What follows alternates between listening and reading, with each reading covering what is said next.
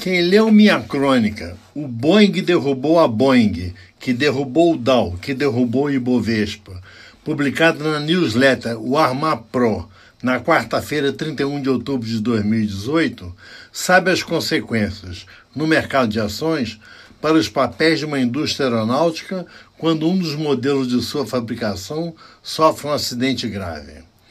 Principalmente quando se trata de um tipo de aeronave recém-lançado. Pois bem, naquela ocasião, um Boeing 737 MAX 8, voo 610 da Lion Air, mergulhou no mar de Java 12 minutos após decolar do aeroporto internacional Suekarno Hatta, em Jakarta, Indonésia, com destino à cidade de Pankal Pinang. Todos os 189 ocupantes do jato tiveram morte instantânea. As ações da Boeing em Nova York caíram 7% no primeiro pregão após a tragédia.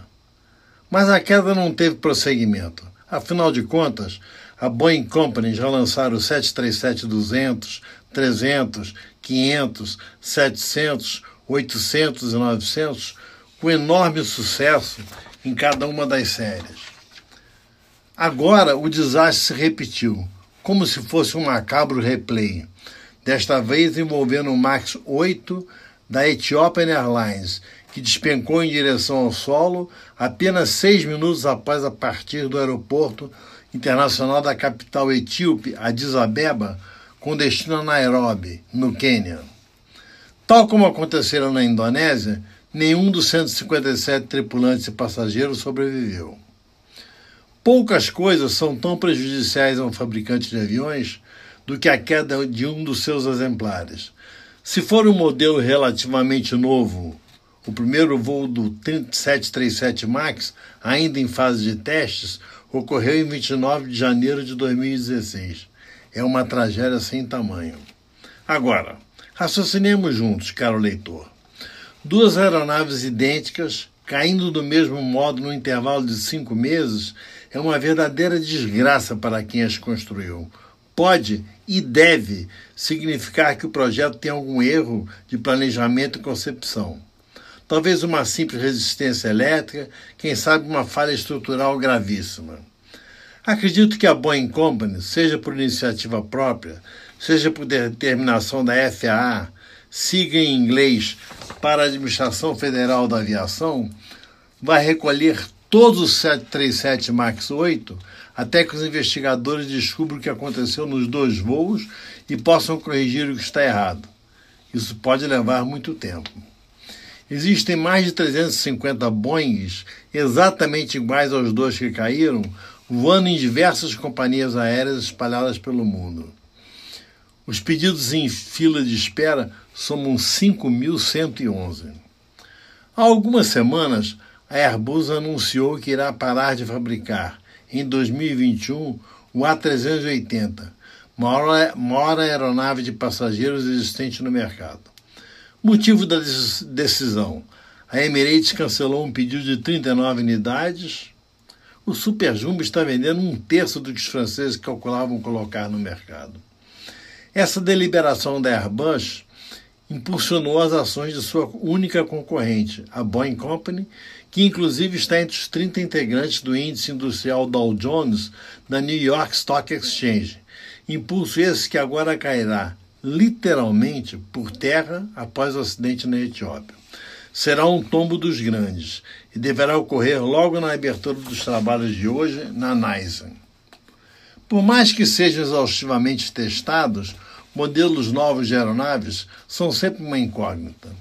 Para aqueles que se interessam pelo assunto, recomendo a leitura de Loud and Clear, de Robert G. Sterling, publicado em 1969 pela editora Doubleday Company. Entre outras histórias intrigantes sobre aviação comercial, Sterling narra, narra o enigma do Electra. Para pessoas como eu, que voaram por décadas em aviões da Ponte Aérea Rio-São Paulo, o quadrimotor turbohélice Electra 2 sempre foi sinônimo de conforto e segurança.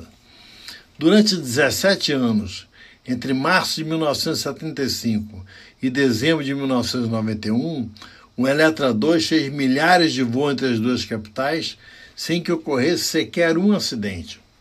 O que pouca gente sabe é que o Eletra, em seu início, Eletra 1, foi um avião amaldiçoado. Dois Eletra 1 da empresa norte-americana Braniff, ao entrar em zonas de turbulência, sofreram pane estrutural irrecuperável. Um deles perdeu uma das asas e o outro simplesmente se desintegrou. Todos os passageiros e tripulantes morreram. O conselho da FAA estava reunido para decidir se mandavam recolher todos os eletras, havia centenas deles espalhados pelo mundo, quando chegou a notícia de que o voo 508 da Lanza, o ano duas cidades peruanas, se desmanchou no ar, matando 91 de seus 92 ocupantes. Juliane Koepke, a adolescente que sobreviveu, deve ser imortal. Após a queda, coberta de feridas, salvou-se sozinha caminhando pela selva até encontrar a civilização. Todas as aeronaves elétricas foram proibidas de sair do chão até que se descobrisse a causa dos acidentes.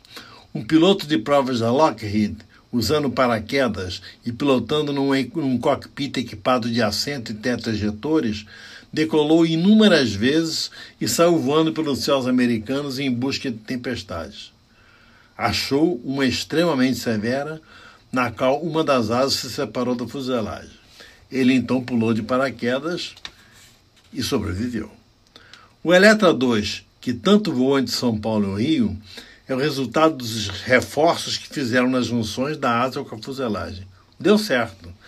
Durante aqueles 17 anos da ponte aérea, não houve nenhum incidente grave.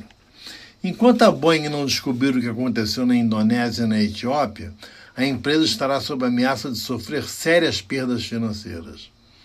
Talvez isso influencie hoje o comportamento das ações da Embraer, Boeing Company possui 80% da divisão de jatos comerciais da fabricante brasileira.